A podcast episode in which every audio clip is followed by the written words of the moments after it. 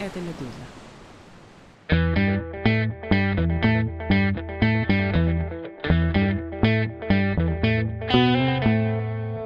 16 февраля 2024 года. В России в исправительной колонии в Ямал-Ненецком автономном округе умер Алексей Навальный, политик, который многие годы открыто выступал против режима Владимира Путина. И за это был сперва отравлен боевым химическим веществом. После лечения в Германии он вернулся в Россию, где был приговорен к 19 годам в тюрьме. За время своего заключения он почти беспрестанно содержался в штрафном изоляторе, то есть в условиях еще более жестких, чем сама тюрьма. В ШИЗО он пробыл больше больше 300 дней. Имея в виду отравление и содержание в штрафном изоляторе, можно настаивать на том, что смерть Навального была не, как говорится сейчас официально в России, результатом несчастного случая или проблем со здоровьем, а завершением начатого до этого российским государством убийства.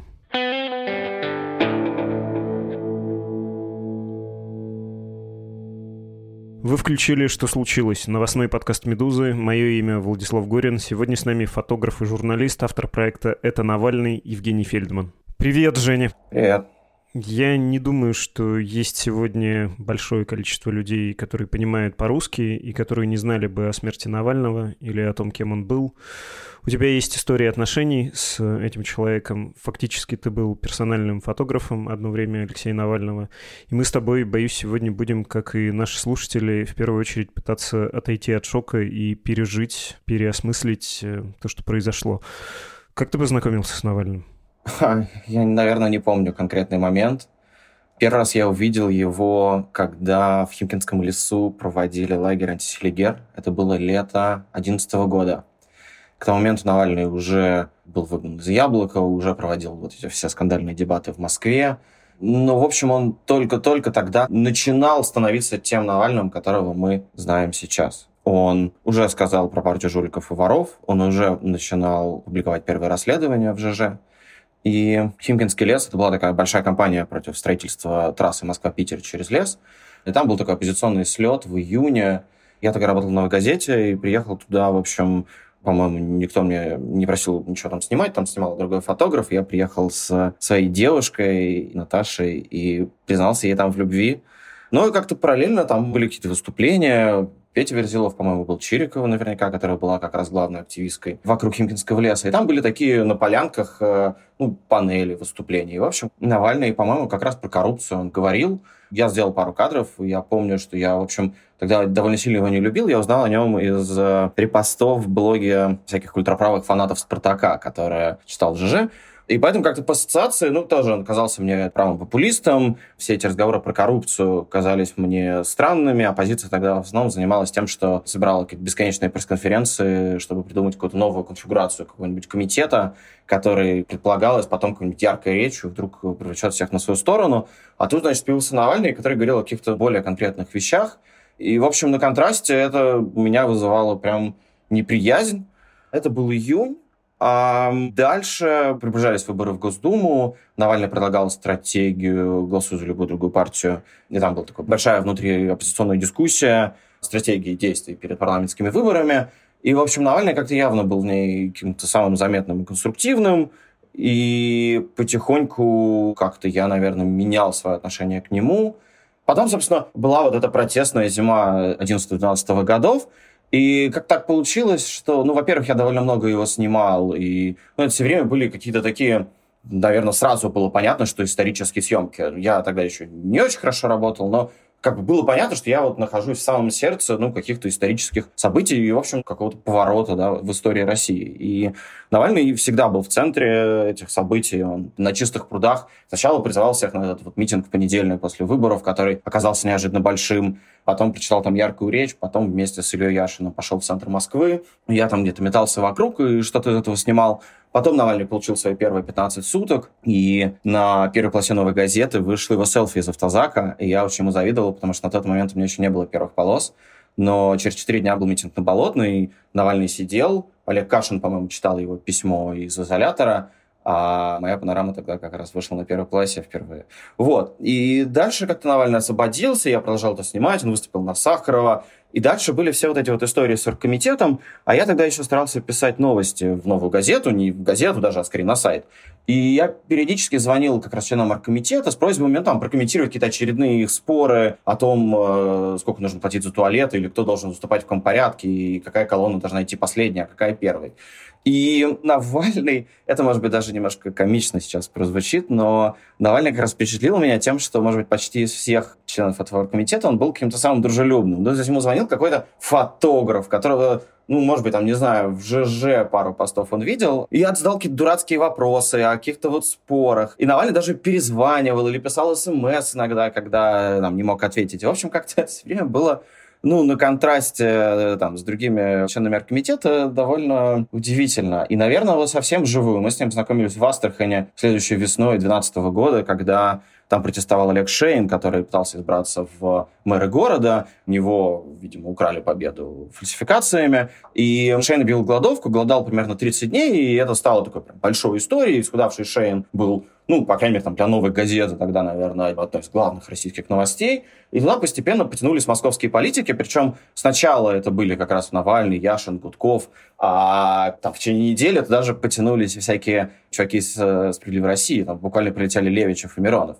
И в день, когда я прилетел, местные активисты проводили Навальному экскурсию по Астраханскому Кремлю, и я как-то прицепился, и, в общем, вот мы с ним как-то оказались рядом, когда все ужинали, ну, и как-то просто разговорились, там, я тот Евгений Фельдман, который тебе звонил, да, привет-привет.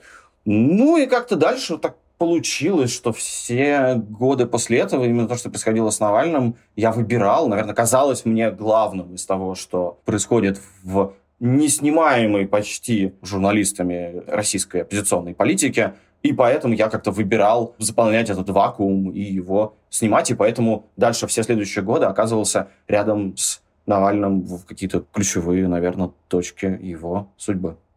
Это одновременно у тебя рассказ про ранний этап его карьеры и про то, как действительно он на общем политическом фоне, и я бы тут э, не ограничивался оппозицией, сказал бы про всех политиков, насколько он э, свежее был своим подходом. Видно, что он нащупывал новый язык и в том числе заимствовал его с Запада. У меня есть личный мемуар, я пару раз брал интервью у Навального, когда был совершенно провинциальным э, журналистом в небольшом издании, Германии, и тоже Навальному казалось важным поговорить, э, что-то рассказать. И я бы сказал, что он рвал шаблоны, например, тем, что говорил, ну вот ваш губернатор, он же хлопает э, по плечам какого-нибудь там Суркова, а они же вор на воре, и это звучало в том очень дистиллированном, очень таком стерильном эфире крайне дико. При этом говорить такое можно было, но почему-то никто этого не говорил. Никто не обращался в эти благополучные, казалось бы, очень солидарные по отношению к власти годы, когда многие были довольны, когда многих эта система власти встраивала. Никто не был настолько радикальным, причем, ну, вот обоснованно, по большому счету, радикальным это срабатывало. Он действительно нащупал эту коррупционную тему, и из блогера вырос в большого политика. Кстати, использовал социальные медиа, да, в отсутствие свободной журналистики для личного продвижения. Ты говорил про узловые точки, про важные пункты в его политической биографии. Расскажи, как ты стал в президентской кампании 2017 года личным фотографом или фотографом, освещающим кампанию? Слушай, ну до этого еще много всего было. Я же снимал и дело Кировлеса, и протесты после 6 мая, и последствия обыска у него в квартире, и дело Кировлеса, и там его родителей во время приговора. Я не то чтобы тянусь говорить про себя, но, понимаешь, так получилось, что э, там, для моей какой-то профессиональной карьеры и жизни эти же самые какие-то узловые точки жизни Навального тоже стали поворотными. Там тот же Кировлес. В «Новой газете» были деньги на то, чтобы отправлять на заседание в Киров одного человека. И мне очень хотелось снимать, и я поэтому вызвался заодно и писать репортажи. И вот на коленке на этих заседаниях, жонглируя между там, онлайнными новостями, текстами и фоторепортажами, учился писать. И по большому счету вот Навальный был как бы темой, на которой я научился, в общем, всему, что я делал. И Поэтому мне кажется, что ему было видно, что для меня это действительно важная история, и что я стараюсь их освещать. Дело не в том, что я там какой-то его большой сторонник или еще что-то. Это никогда не было про лояльность. Это было именно про понимание того, насколько это важно. И поэтому, да, сначала это были последствия протестов Болотной, потом дело Кировлеса, потом мэрская кампания, переплетенная да, с этими судами, потом дело Ефраше и посадили Олега Навального, и тоже так получилось, что я у Олега взял интервью за день до приговора, когда еще не был этот приговор назначен, и вообще как бы никому в голову не могло прийти, чтобы он был такой жестокий, да, что Олега посадят, а Алексея оставят на свободе. Да, и я как-то просто все время оказывался рядом во все эти точки. Потом был домашний арест и там какие-то апелляции, которые тоже всегда старался приезжать. Даже если я в тот момент в Украине работал, я старался как-то разбивать командировки под дни, когда были какие-то заседания Навального в Москве. А история про президентские выборы, наверное, началась чуть раньше. Я в 2016 году все время ездил между Москвой и Штатами и много снимал американскую кампанию. И Навальный все время проявлял большой интерес к этим моим историям. Там у меня были какие-то публичные лекции, он на них приходил. Вот просто послушать в толпе, задал какие-то вопросы. И в ноябре 2016 года, уже после победы Трампа, я как раз вернулся, и меня позвали в ФБК прочитать лекцию, ну, как раз о том, как устроены американские низовые политические технологии.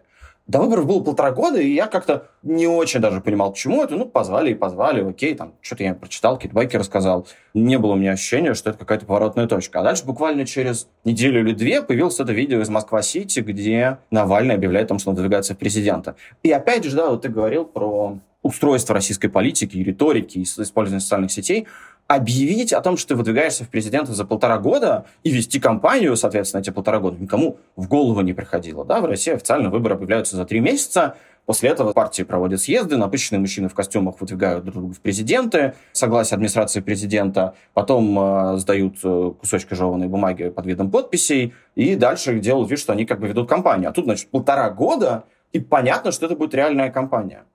И в целом, ну, мне очень хотелось ее снимать, и я не понимал, как это сделать. Тогда уже запустилась «Медуза», уже, в общем, были все нынешние независимые медиа, но явно ни у кого не было денег для того, чтобы снимать кампанию так, как это принято ну, там, в той же Америке, да, когда ты постоянно перемещаешься с кандидатом. И как-то, в общем, я не понимал, что делать. Параллельно в Кирове снова был процесс по Киров-лесу, это тоже было, был, может быть, самый удивительный опыт в моей журналистской карьере, потому что это было, знаешь, ощущение такого дикого эксперимента чашечки Петри, когда один и тот же процесс, одни и те же участники, одни и те же статьи обвинения, но при этом за эти, ну, получается, сколько, три года Россия радикально изменилась, да, там, не знаю, государственные медиа уже даже не пытаются сделать вид, что им это интересно, судья не пытается сделать вид, что он слушает чьи-то показания, хотя они должны были заново провести все фазы процесса. Все журналисты, которые в 2013 году вот в нашей компании ездили из Москвы в Киров и обратно постоянно, все до одного эмигрировали, кроме меня, к тому моменту уже. И это выглядело ну, таким каким-то диким экспериментом. И вот, значит, Навальный с Петей Офицеровым ходили по брачному декабрьскому Кирову.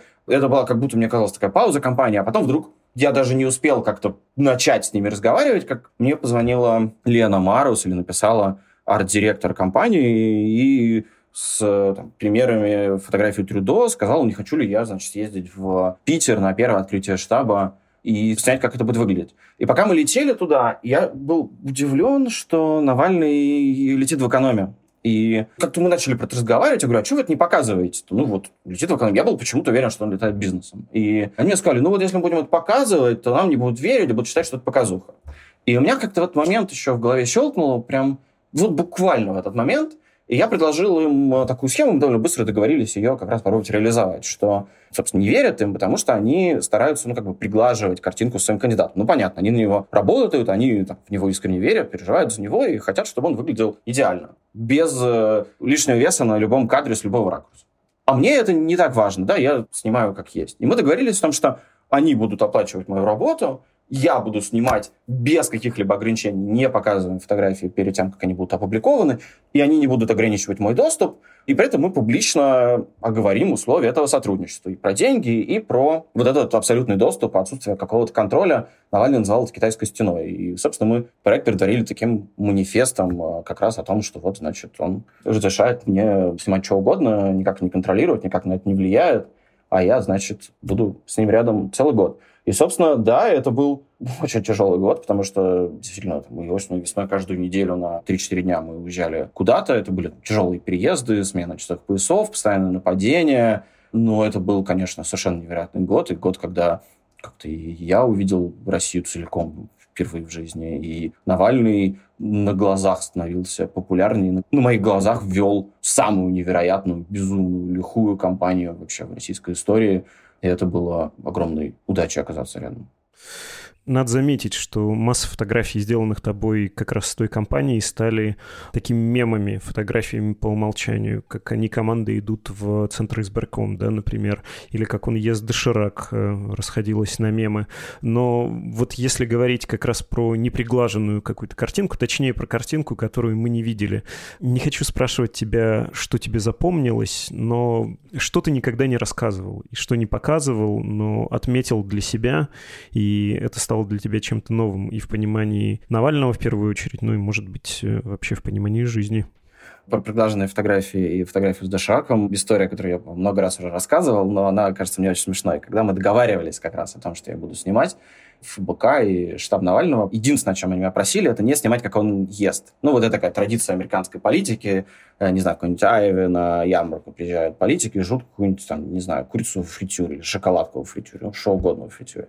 И, в общем, да, вот они меня просили это не делать, и поэтому в первые же дни, когда я стал с ним путешествовать, когда мы уже как-то договорились обо всем, я почти демонстративно лез к нему с камерой в лицо, как только он начинал что-нибудь жевать. Даже не для того, чтобы снять какой-нибудь важный кадр, а именно для того, чтобы как-то подчеркнуть, что, во-первых, мы договорились, что я снимаю все, я буду снимать все, а во-вторых, просто, что камера все время стрекочет рядом, не надо обращать на нее внимание. Мне кажется, было очень важно вот, быть незаметным. И то, что это получилось, это, наверное, главная удача всей этой истории.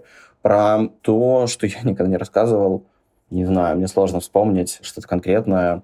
Поскольку Алексей в этих поездках, естественно, всегда был окружен сотрудниками штаба, мы с ним постоянно ругались. Мне было, опять же, важно продемонстрировать какую-то независимость. Они все меня все время спрашивали, за кого я буду голосовать. И я все время с придыханием говорил, что за Явлинского или за Собчак, просто чтобы их побесить. И в целом мы всегда цеплялись с Навальным, постоянно споря о журналистике, о том, как она должна, например, регулироваться после того, как пойдет режим Путина. Вот там условный Соловьев. Ну, а понятно, да, это все-таки 17-й год, и это все люди были тогда все-таки не настолько с кровавыми руками, как сейчас. Ну и вот мы спорили, да, там, условно говоря, какой-нибудь Соловьев, он должен быть дисквалифицирован как бы журналистским цехом или государством в лице Навального потенциально. Ну, в общем, это был такой, да, вот у нас постоянно закрученный спор. И я много про это читал в, в мемуарах американских политиков, но до этого мне всегда казалось это натяжкой. Но на самом деле политическая кампания и агитация, вот эти переезды, это такая действительно, знаешь, как пионерский лагерь, знаешь, вот такая жизнь предельно сжатая, интенсивная, но только при этом растянутая на год. Поэтому ну, там очень много всего было, и каких-то обид, и каких-то шуток. Там Навальный все время подшучивал, что я плохо снимаю, я когда-то в аэропорту Хабаровска был такой междогончик для детей, типа детская площадка. А пропагандисты тогда как раз постоянно говорили, что Навальный выступает перед школьниками, и он как-то в очередной раз что-то там сказал про то, что я плохо снимаю, а я огрызнулся, что вот, типа, детская площадка, иди выступи на ней. Прошло три месяца, и Навальному, например, в Саратове запретили выступать, сорвали митинг в гайд-парке городском, и он увел толпу, как раз проходя мимо детской площадки, залез на горку и выступал с нее. Так что вот такие тоже шутки иногда реализовывались. История, которую я рассказывал, но которая кажется мне очень яркой, если мы говорим о Навальном политике. И, в общем, ее много раз все рассказывали, но она действительно важная. Когда вышел фильм от Димоня Медведеве в марте 2017 года, в самом начале, Навальный ездил как раз тогда открывать штабы по всей стране, встречаться с волонтерами. Это были, наверное, самые сложные из всех, потому что в каждом городе нас реально жестко встречали какие-нибудь местные гопники. Закидывали яйцами, просто пытались пинать э, Навального, и, там, на меня пару раз нападали. В общем, это было прям реально неприятно и реально жестко. При этом, ну вот вышел фильм, Навальный и вся его команда постоянно, значит, сидели в статистике Ютуба, смотрели, какие цифры, как они крутятся быстро, и спорили о том, что делать. И Навальный был единственным человеком в этом круге ФБК, этой части ФБК, который говорил, что нам нужно выходить на следующий уровень и сделать большую всероссийскую акцию. Там акцент был во многом как раз на всероссийскости, да, чего раньше тоже не пытались сделать. Все большие движения, там, стратегия 31 и марш несогласных были представлены, может быть, в Москве и Питере. Болотная, ну, как сопровождалась, да, митингами по всей стране, но все-таки они никогда не были вот каким-то фокусом организаторов. А тут вот идея была именно во всероссийской кампании, и они довольно долго спорили, и в какой-то момент, и я так понимаю, что это был довольно редкий случай, когда Навальный, ну, как-то применил вот свое право лидера, да, право последнего слова, и сказал, ребята, мы делаем митинг. И, собственно, мы все помним, да, что вот был этот митинг, в Москве его запретили, во многих других городах нет, и на него вышли сотни тысяч человек, в общем-то, по всей стране, в Москве только десятки тысяч на несоглас. И это был, безусловно, день, в который родилось ну, какое-то вот новое поколение протестующих, те самые студенты, молодые люди, которые впервые вышли на митинги, не помня вот это вот лузерское ощущение после Болотной и тем более после марша несогласных.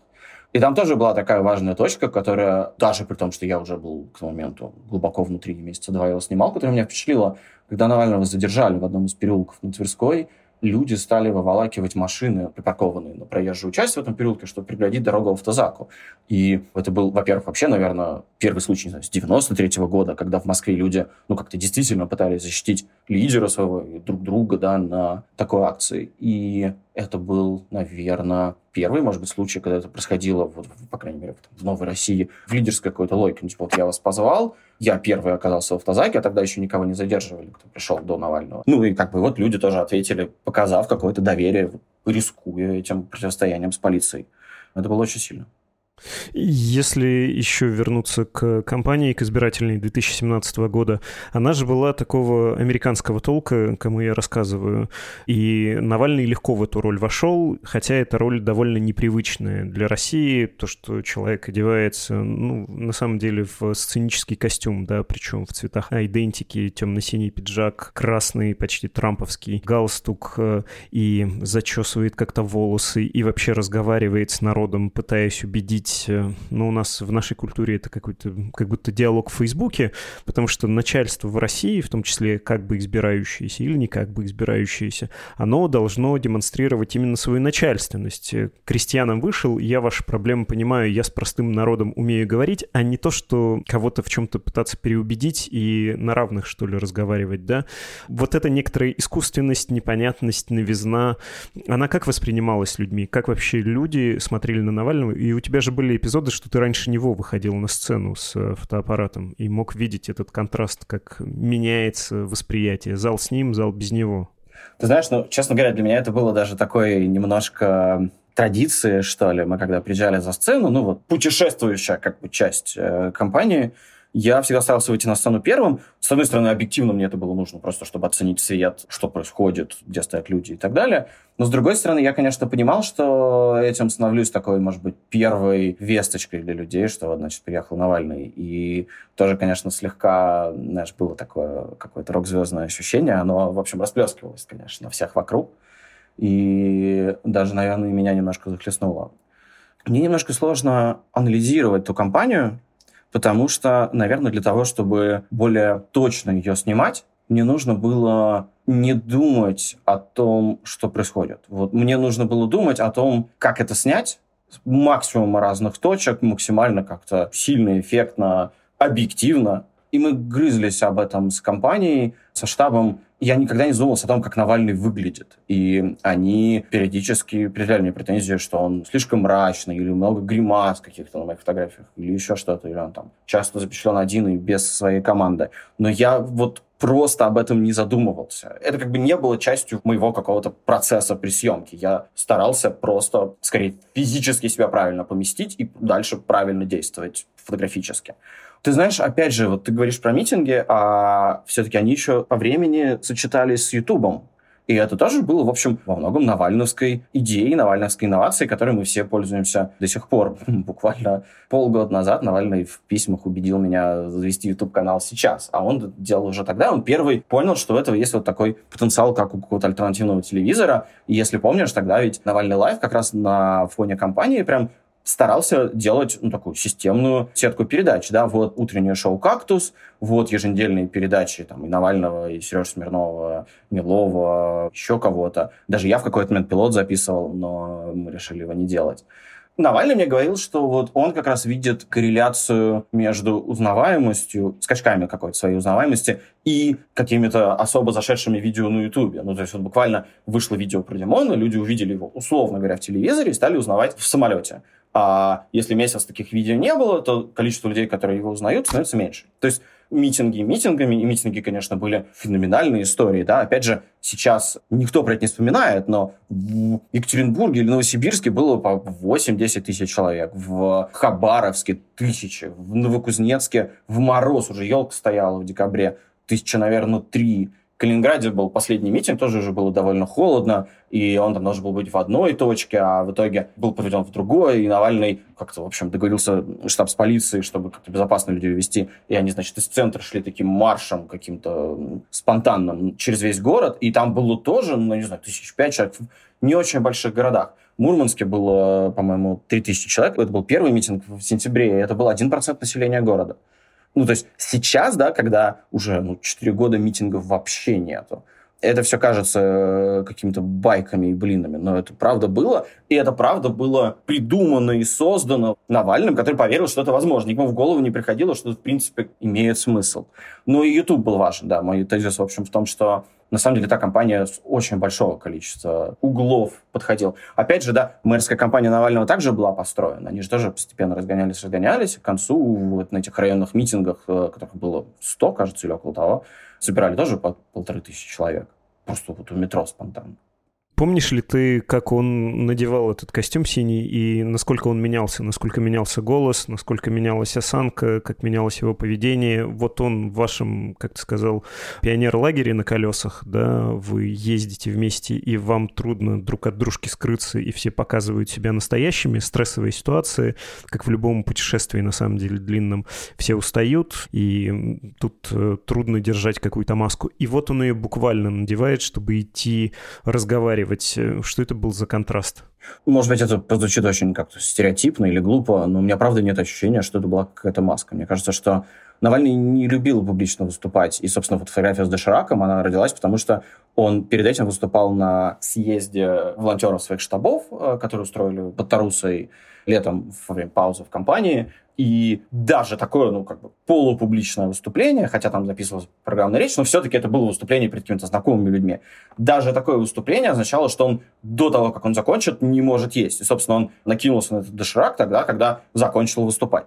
Мне при этом, правда, кажется, что это сочетается. Ему не нравилось это делать, но при этом он был, мне кажется, естественен и органичен в этом очень. И, ну, не знаю, все эти его саркастические какие-нибудь э, выкрики или заявления, ну, так он и за сценой то же самое и делал.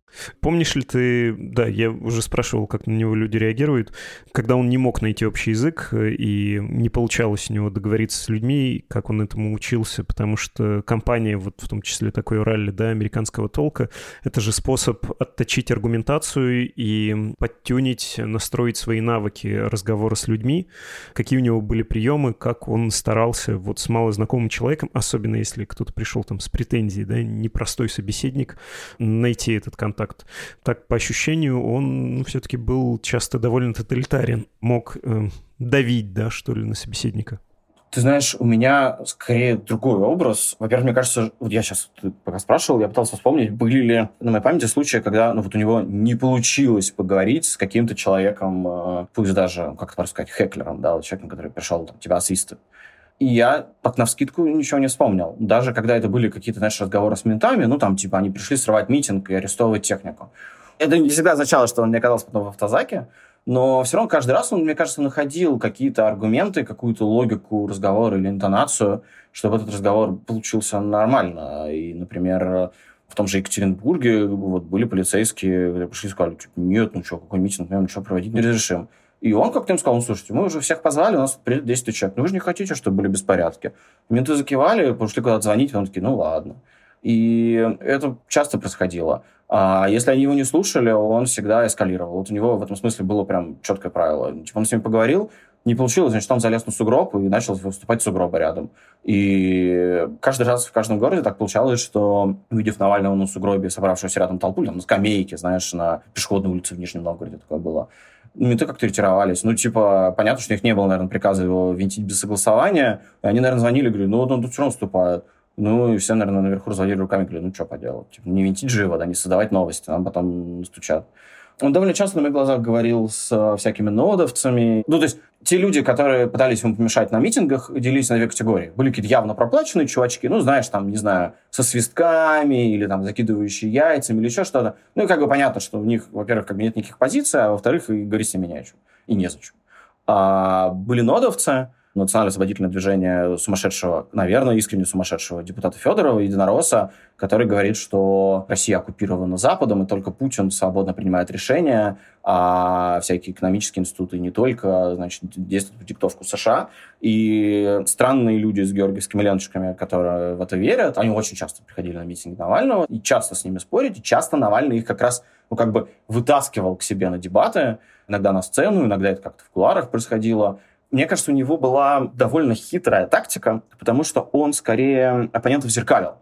То есть он им говорил, типа, вы из национально-освободительного движения? Так это я национально-освободительное движение. Я вам разрешу выдвигаться в Думу реально. Или там Стрелкову вашему, или кому угодно. Вы хотите национального освобождения? Так это я. Вы говорите, что Путин там делает что-то, потому что это ему Запад навязал. Ну, допустим, конечно. Но так при этом они еще и вот это делают, и вот это делают. Ну, то есть это был такой, знаешь, вот как айкидо, да, по-моему, единоборство, в котором подразумевается, что ты как бы вес оппонента используешь против него. Вот это скорее так работало у Навального, мне кажется. И это было довольно сильно. И он понимал, какой эффект такая прямая дискуссия, в том числе на его сторонников, оказывает. Он постоянно вытаскивал на сцены митингов, э, своих митингов, которые были согласованы, в которых он по российским законам мог попросить полицейских выгнать кого угодно, он, наоборот, вытаскивал несогласных к себе. В Смоленске был какой-то ректор какой-то физкультурной академии, который окружил себя какими-то своими гопниками, ну, типа вот борцухами, и физически пытался прорваться на сцену. Навальный ему сказал, типа, выходи. Дело в том, что Навальный когда-то за там, 6 лет до этого написал в ЖЖ о коррупции в этом самом э, физкультурном институте, я не знаю, академии. И они минут 15 орали друг на друга. Тот затирал про, значит, нашу прекрасную Смоленщину, которую топчут ноги американского агента. Навальный что-то ему отвечал. То есть это было, во-первых, явно как бы таким развлечением, которое ждали сторонники. С другой стороны, Навальный, конечно, действительно был очень убедителен в этих спорах. Ну и в конце концов, это все-таки действительно какая-то тоже была небывалая часть политической культуры в России. Ну, э, невозможно сейчас себе представить такой заведенный разговор, публичный, на митинге между сторонниками разных взглядов. А ректора физкультурной академии посадили за коррупцию. Поучительная история. Про ваши поездки, опять же, знаешь, э, бывает в таких поездках, когда вы все сплачиваетесь, и моменты расслабления, и все начинают говорить по душам. В том числе говорят о ценностях, в том числе показывают себя и свои намерения.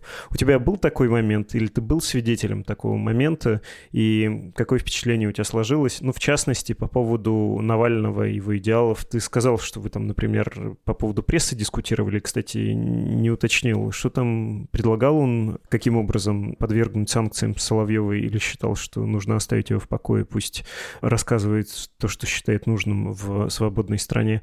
И, прости, что два вопроса в одном. Ты про его устремление, миссию, про его инстинкт политический что понял? Потому что, ну, формально глядя, он, конечно, ну, или был хамелеоном политическим, или искал себя, да, как минимум на протяжении многих лет, перебирая разные варианты. И партия «Яблоко», и националистический проект с заигрываниями с правым маршем и с этой публикой. Потом условно-либеральный или леволиберальный. Ну и, наконец, естественным образом, хотя скорее это не его заслуга, да, а заслуга самого путинского режима, Навальный дошел до того, что давайте переучредим страну, а там уже будем разбираться. В общем, про ценности вопрос и про идеалы. Я с тобой не согласен, потому что сейчас и довольно давно уже я про это думаю так, что вот этот поиск Навальным, тема или группа, на которую он может опереться, в тогдашней политике начала десятых, конца нулевых, не был таким политическим оппортунизмом и гибкостью политической платформы. Это был поиск в абсолютно аморфной оппозиционной среде силы, в которой есть хоть какая-то страсть и готовность что-то реально делать, а не разговаривать разговоры, как, э, не знаю, Михаил Касьянов и Гарри Каспаров. Поэтому я бы так это объяснял. И плюс, с другой стороны, видимо, Навальный, я не знаю, в шестом, седьмом, десятом, я не знаю, когда году, но он понял, наверное, что все-таки проблема не в, там, знаешь, как вот в западных демократиях спорят, а там чуть левом повороте или чуть правом повороте. А он, наверное, понял, что проблема в России в автократии, да, в Путине.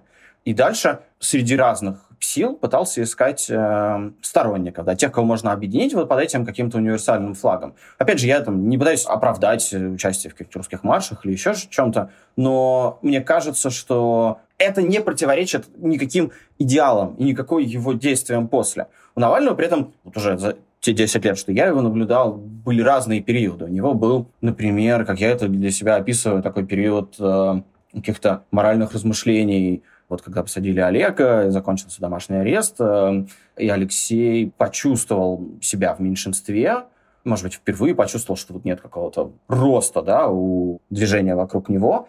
И он как раз, по-моему, в Марино был митинг в сентябре 2015 года. И у него там была довольно впечатляющая речь о том, что мы должны говорить то, что мы считаем правильным, да, потому что это правильно, это какая-то историческая наша обязанность, а не потому что мы прямо сейчас победим. И в том числе и во время президентской кампании, мне кажется, что оппортунизма в нем было довольно мало. Это не было, вот знаешь, какой-то попыткой там, типа найти подкоп. Это было скорее... Знаешь, вот в Америке это называют single issue candidate. Ну, типа, МакГоверн. Ты выступаешь против войны во Вьетнаме, и через эту призму дальше смотришь на все остальные темы, которые сейчас актуальны. Ну вот для Навального просто эта тема был Путин, коррупция, автократия и так далее. И дальше он просто на это уже нанизывал, к этому подводил разные ответы. И у него были какие-то такие арки аргументов. Арка про нищету, например. Вот он выступал в Мурманске и на сцену смотрел такой облупленный торец жилого дома. И он все время говорил, что вот мы там тратим деньги на войны в Сирии, в Украине и так далее. А, значит, тут дом вот так вот выглядит в самом центре города. Почему бы нам не изменить приоритеты? Сейчас, постфактум, конечно, кажется, что вот было бы классно, если бы он в 2014 году говорил бы про Крым. Но дело не в том, что у него какая-то не такая была позиция, а просто в том, что для него Крым и все остальное, и Сирия и так далее, были, мне кажется, как бы частью этой арки, которая все равно сводилась к Путину. Он в этом как бы видел ключевую проблему, и поэтому любой разговор пытался просто перевести на это. А про то, как то раскрывался ли кто-то, понимаешь, мы все время, в общем, спали. Традиционная поездка выглядела так. Ну вот там, тот же Мурманск. Значит, утром в субботу самолет, и днем митинг в Мурманске. Ночь.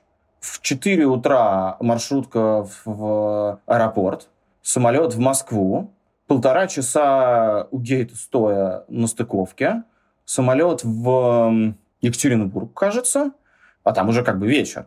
Митинг, кажется, ночь в поезде. Из поезда нужно сойти на две станции раньше, потому что на вокзале будут ждать с яйцами. Дальше маршрутка, ну, автобусик, да, и митинг в, по-моему, Омске, а потом самолет в Москву. Вот, типа, три дня. Ну, в этих обстоятельствах, ну, конечно, мы разговаривали, но, знаешь, это чаще было, мне кажется, про какие-то прикладные вещи, о музыке, ну, там, про Спартак рассказывал. Есть же вот большой миф вот как раз в рамках, кстати, твоего тезиса о том, что Навальный как бы пытался всем понравиться и как-то манипулировал этим. Вот есть знаменитая история. Он в 2013 году во время мэрской кампании выступал в Сокольниках, и, между прочим, Мария Баронова спросила его из толпы, за какую команду он болеет футбольную. И он сказал, что болеет за «Спартак», все обрадовались, а потом Дудь, и он, насколько я понимаю, Юра искренне в это верит, он как бы его разоблачил во время интервью, спросив, кто в тот момент был тренером «Спартака», а «Спартак» в тот момент шел на первое чемпионство за 17 лет. А, Навальный не ответил, и вот как бы это вроде как вот в мифологии российской протестной политики один из таких самых известных, может быть, готча моментов, типа поймали политика на лжи. А на самом деле Навальный довольно спокойно мне это объяснял, еще, по-моему, даже до интервью Дудя, это было, по-моему, в феврале 2017 года, и это объяснение кажется мне очень характерным. История такая, вот он рос в Подмосковье в каком-то военном городке, и ну, по большому счету ничего не было и ассоциировать себя было непонятно с чем. И ассоциация с Москвой через московский «Спартак», который тогда все время побеждал, была скорее частью идентичности, чем хобби, чем проявлением любви к футболу. И футбол Навальному не интересен, а «Спартак», ну, как-то вот, типа, в детстве это было вроде как мы болеем. Ну, вот мы как бы и болеем. Ты сказал, что вы вели переписку с ним, когда он уже находился в тюрьме. Э, можешь рассказать, про что переписывались, кроме того, что он тебе посоветовал YouTube-канал завести? Это больная для меня точка, потому что в декабре Навального перевели в колонию в Харпе, и там нету привычных нам по десятилетию переписки с политзаключенными систем. И письма туда ты пишешь на сайте Зоны Телеком, они их распечатывают и, по-моему, из стула отправляют письмом в Харп. И, соответственно, обратное письмо идет бумажным письмом на адрес, который я указал. И я знаю, что до Навального дошли три или четыре моих письма, и я знаю, что он на несколько из них ответил, и эти ответы, видимо, будут приходить в ближайшие недели. А, мы много с ним переписывались, пока он был в предыдущей колонии. Ты знаешь, в общем-то, обо всем. Я ему рассказывал, там, не знаю, о какой-то безнадеге своей, а он мне говорил, взбодрись. И, в общем, вытащил меня за прошлой осенью так из депрессухи какой-то. Он очень много меня расспрашивал про американскую политику, ну, поскольку как-то я и интересуюсь, а он много читал книжек, в том числе какие-то книжки я ему рекомендовал, и ему их ребята, значит, заказывали где-то, видимо, на европейском Амазоне, потому что так они могут как если это запечатанная книжка из магазина, то она может прийти, вот он много читал, насколько я понимаю, так происходило, хотя вот он, он в суде недавно говорил про электронную книжку, может, так, не знаю. Ну, в общем, короче, я знаю, что он читал много всяких книжек, в том числе, которые я ему посовывал, прочитал мою любимую биографию Бобби Кеннеди, брата президента Кеннеди, как раз историю про политика-идеалиста, и сейчас уже, наверное, можно. В общем, он мне написал, что классная книжка, а это лучшая, может быть, политическая книжка, которую я читал, и я не удержался. Нашел имейл ее автора, Ларри Тая, и написал ему, что вот, значит, Алексей Навальный из колонии черти где только что написал мне, что классная у вас вышла книжка, и мне кажется, вам будет приятно это узнать. Много обсуждали поездки. Я стараюсь как путешествовать по Европе, и мы, значит, спорили о, не знаю, уличной еде в Лондоне, отношении к Барселоне, все политзаключенные, с кем я переписывался, с кем моя жена Наташа переписывались, всегда говорили, что им нравится читать как раз какие-то рассказы о мире, который пусть им недоступен. Ну, то есть тебе снаружи кажется, что ну что я буду ему рассказывать, да, его только это, наоборот, подавит. А, даже менее убежденно позитивные люди, чем Навальный, оказавшись в тюрьме, всегда радуются таким историям, пишут им письма. А Алексей вдвойне, и, в общем, вот как-то много с ним про это разговаривали, обсуждали всякие сплетни журналистской тусовки, из активистской тусовки, ругали всякие политические движения, которые манипулируют его именем и лидеров этих политических движений. Ты знаешь, вот это настроение, о котором ты говоришь, он транслировал не только тебе лично, ты, конечно, знаешь, но и в открытых письмах, в посланиях на свободу, несмотря на то, что Навальный находился в тюрьме, более того, в штрафном изоляторе почти постоянно, он же не пропадал из информационного поля. Про тюрьму, про свой опыт там, например, писал, что чувствует себя в каком-то космическом путешествии, будто он один, вокруг странная пустота, все нереально, и, будучи в тюрьме, продолжал оставаться российским политиком, но сам, видимо, нашел для себя какую-то вот такую эскапистскую реальность, как подстроиться под э, происходящее. Но ты знаешь, мне кажется, что это снижало, что ли, градус безумия, успокаивало, в том числе тех, кто все это читал, по поводу того, что с ним происходит. Ну вот он держится, да, ну все будет хорошо. Как может быть плохо, даже если он в таких условиях демонстрирует веру в справедливость и в то, что все закончится хэппи-эндом? Насколько тебе кажется, он в этот момент работал политиком, делал вид, а насколько был не скажу не искренен, а обеспечен. Вот на самом деле обеспечен. Сам себя заставил поверить, э, что все будет хорошо. Я думаю, что не могу ответить на этот вопрос. Те, с кем я говорил из какого-то еще более близкого круга, тоже говорят, что никогда ни на что не жалуется. Не жалуются.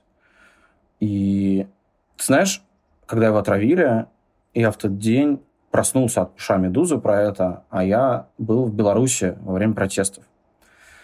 И я помню ощущение, знаешь, что, ну, как бы, ну, все, вот мне казалось очевидным, что он умрет, и я был уверен, что все, что как бы никакой надежды нет. Я в этот момент понял, насколько какая-то надежда на изменения в России персонифицирована для меня. И поскольку Навальный в тюрьме связывался с нами как бы разными способами. Есть вот эти публичные посты, есть там какие-то письма, которые у меня есть, есть видео из суда или аудио из суда. Они все бьются между собой, да, ну то есть кажется, что он, в общем, действительно не терял оптимизма и надежды, и мне кажется, что я и раньше был в этом уверен, а теперь уже ничто не сможет меня переубедить. Но я думаю, что, конечно, с этим опытом, если бы он вышел, смог бы, ну, действительно, стать президентом, я думаю, что это был бы действительно невероятный шанс для всех нас. Ты говорил об этом, взобраться на сугроб и идти, э, если видишь э, сопротивление на эскалацию. В общем, это мы, кажется, и наблюдали, но мне интересно, это с ним всегда было или, например, то же самое отравление, по твоему впечатлению, внушило ему какую-то уверенность, что, ну, раз я такое пережил, то и все остальное получится пережить. Это чувство, известное по полицейским и учителям, что они меньше опасаются за свою безопасность, да, думая, что статус их защитит. Вот у него это было всегда или от э, последних событий сложилось такое впечатление? Ну, столько раз проскочил, переживу и российскую тюрьму. Мне кажется, ты здесь немножко сводишь это к какому-то рациональному корню. Это не совсем так у него работало. Я пытался с ним про это поговорить через призму своего какого-то опыта ощущения смертности, да, я работал на войне в 2014-2015 году на Донбассе, ну, было несколько ситуаций, когда, ну, вот, знаешь, там, сдвинул бы артиллерист на полмиллиметра какой-нибудь рычажок, и все. И я пытался с ним про это поговорить, э, вот, когда он только вернулся и оказался в еще московском изоляторе, и он, ну, как будто не понял вопрос, не знаю, правда не понял или как-то рисовался, но какое-то время я переписывал с ним, когда он был в Москве, а потом, когда его увезли, там какое-то время не работала связь, и, в общем, как-то почти год мы не общались. И я помню, что у меня тогда была мысль, что, знаешь, что, может быть, этот опыт вот действительно его изменил, и тот Навальный, которого я как бы хорошо знаю по тому, что был до отравления, как бы теперь другой человек. А потом мы начали общаться, ну, собственно, вот как-то довольно интенсивно переписываться, и я решил, что это была глупость. Понимаешь, мне даже не кажется, что это, вот знаешь, я как-то в моменте это говорю. Мне кажется, я это все время и так говорю близким. Ну вот, понимаешь, возвращаясь к той же оппозиционной политике конца нулевых. Вот были все эти замечательные люди с прекрасными идеями, харизмами и так далее. Единственное, чего у них не было, единственное, что позволило Навальному так далеко пройти по этому пути и так эффективно по нему идти, это то, что он, ну, я не знаю, блин, это очень тупо звучит, но высечен из камня. Ну, вот, вот все то, о чем мы говорим, про залезание на сугроб или про там, уверенность в этой главной идее, что угодно. Это просто про вот такую, знаешь, прямоту булыжника. И без нее, безусловно, невозможно было бы делать все эти годы то, что делал Навальный. В том числе и писать из ШИЗО Владимирской области в Ригу взбодрись. Не раскисай, у тебя все получится. Понимаешь? Вот если как-то прощать Алексея и как-то емко его описывать, я думаю, что вот это ключевое. Надо, наверное, прощаться понемногу, завершать, подводить какой-то итог. Я не знаю, каким образом это сделать, и думаю, что слушатель понимает, в насколько разваренном состоянии мы находимся, и ты, и я. А, я бы так суммировал. В общем-то, мы наблюдали какой-то невероятный голливудский сюжет. Есть иллюзия, что он был цельным, и задуманным заранее, и подчинялся каким-то литературным законам, что, конечно же, не так, но воспринимается это так, как будто существует очень плохой парень, и вдруг появляется хороший. Да, ты знаешь, я долгое время также это описывал, что вот помнишь третий раунд Оксимирона в э, батле с Гнойным про путь героя? Я думаю, что во многом это действительно описывает логику. А, да, это описывает логику, но, к сожалению, если в голливудском фильме мы наблюдали бы появление вот этого народного трибуна, поиск себя через яблоко, через националистический эксперимент, через многочисленные общественные проекты, кристаллизацию в БК, потом расследование, ложные апогеи в виде кампании на пост мэра Москвы или президентской кампании, выбирайте как хотите. Наконец, центральное событие с чудом воскресенья, то есть отравление. Ну и потом следовал бы, конечно, хэппи-энд. Злодей должен был быть повержен. В жизни так не бывает, и я не знаю, есть ли что-то, что тебя утешает, и что ты находишь еще обнадеживающего в этой истории. Есть ли какие-то слова, которые ты говоришь самому себе? Потому что, честно признаться, у меня таких слов нет. Ну, я думаю, сейчас точно нет, конечно. Я думаю, что для меня это, конечно, смерть надежды. Точно. Спасибо тебе, Женя. Это был Евгений Фельдман, журналист и фоторедактор. А это фрагмент документального фильма 2022 года «Навальный» Дэниела Рора. Алексей Навальный отвечает на вопрос, что он хотел бы сказать людям в России в том случае, если его убьют. Здесь у меня просто очевидная вещь. Ну, не сдавайтесь. Не надо, нельзя сдаваться. Если это произошло, это означает, что мы необыкновенно сильны в этот момент, раз они решили меня убить. Ну и нужно использовать эту силу. Не сдаваться. Помнить о том, что мы огромная сила, которая находится под гнетом вот этих вот чуваков плохих, лишь потому что ну, мы не можем осознать, насколько действительно мы сильны. Все, что нужно для торжества зла, это бездействие добрых людей.